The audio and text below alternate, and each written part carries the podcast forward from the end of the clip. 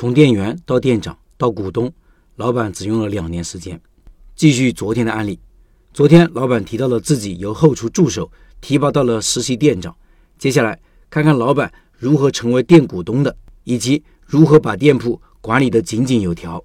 他说，一九年初，随着我能力的不断提升，老板正式宣布我成为店长，门店的日常管理、网上营销和公司对接都由我负责。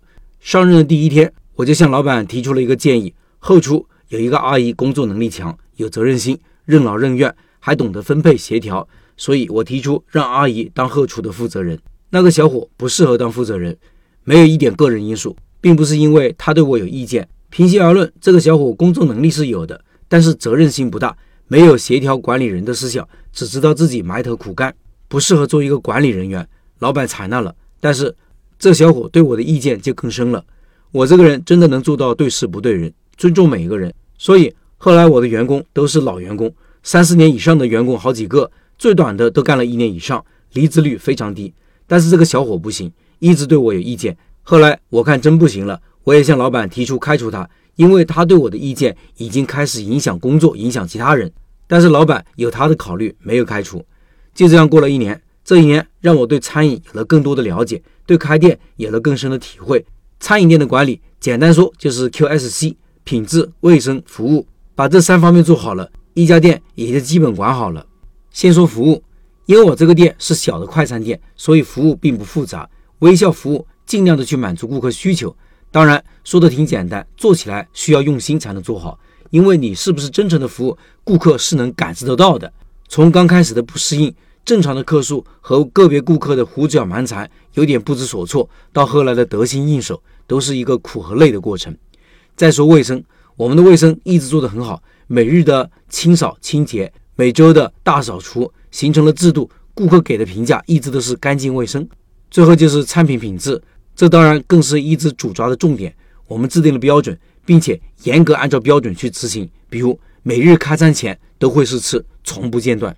一晃到了一九年底，发生了影响全世界的大事，疫情爆发了。过年接到通知，闭店半个月，后来可以复工。在家人担忧不舍的目光中，回到了奋斗的地方。刚开始不让堂食，可以外卖，单也少，我就每天带着一个员工上班，他们轮流着上。后来一点点的好转，可以堂食了，可以正常上班了。一直到四月份中旬，我就向老板提出了辞职，因为当初我来这就是想学一些经验的，我的目标是自己开一家店。那正正好门店也平稳了，以为疫情没多严重，我就感觉我该离开了。第一次老板不赞成，和我聊了很多，但是我还是想走。过了三天，又和我聊了一次，然后他提出一个建议，问我想不想入股这个店。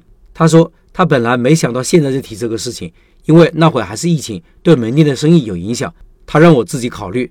他这一说，我自己心里就活泛起来了。我说我考虑考虑，因为每天的门店的账都是我来整理。所以我了解所有的收入和支出。虽然因为疫情营业额下降了，但是最近恢复了不少。疫情又能有多长时间呢？再说我自己开个店，先不说别的，就是资金也不是很够。我入股这个店也是老板了，也能有个循序渐进的过程。和家人一商量，他们也同意。后来从家里借了些钱就入股了，正式成为股东。但这也就相当于交了入行的学费。现在想想，有几点考虑不周：第一，当时发生了那么大范围的疫情。我还抱着疫情不会太长，影响不会很大的心理。第二，买卖这个事情需要讨价还价，人情是人情，生意是生意，不能迷糊。我没有往下压价。第三，我不应该从家里拿钱。当时我想做这个投资，我自己有多少就做多少，做不了那就放弃。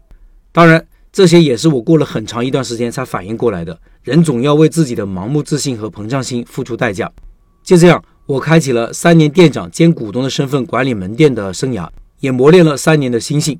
这几年里，我几乎把开店要碰到的所有事情和麻烦都遭遇了一个遍。因为客诉问题和顾客去交涉，去工商所交涉，门店员工的摩擦和家里等问题，门店的下水道堵了，找人去疏通，但是给隔壁的美甲店给淹了，屋顶漏水，房屋年头久了开始反潮，滋生蟑螂、小虫子等等，设备老化操作不当，突然不工作，冬天消防水管炸裂，水漫金山等等各种问题。当然也学到了更多，得到了很多。如何去管理员工，调动他们的积极性、责任感，以身作则，适当的放权。明白了，餐饮做的都是一件件小事，揪的都是一点点细节，最难的就是日复一日，我心如初。疫情那三年，因为疫情交通管制，火车大部分停运，周围人流逐渐减少，没法做到明显的开源，那只能不断的节流。好在除了二二年这一年的严重管制，其他两年的营业额还好。不管怎么说，这么艰难的三年都过来了，没有放弃过，没有气馁过。感谢生活给我的磨难，使我更加强大。现在这个门店开年重新装修了一下，疫情也结束了。随着人流的恢复，营业额也越来越好了，门店又有了新的股东加入，我正好也可以出来看一看了，也多了些学习的时间，从而有时间把这些年的经历分享出来，希望对大家有用。祝大家开店顺利！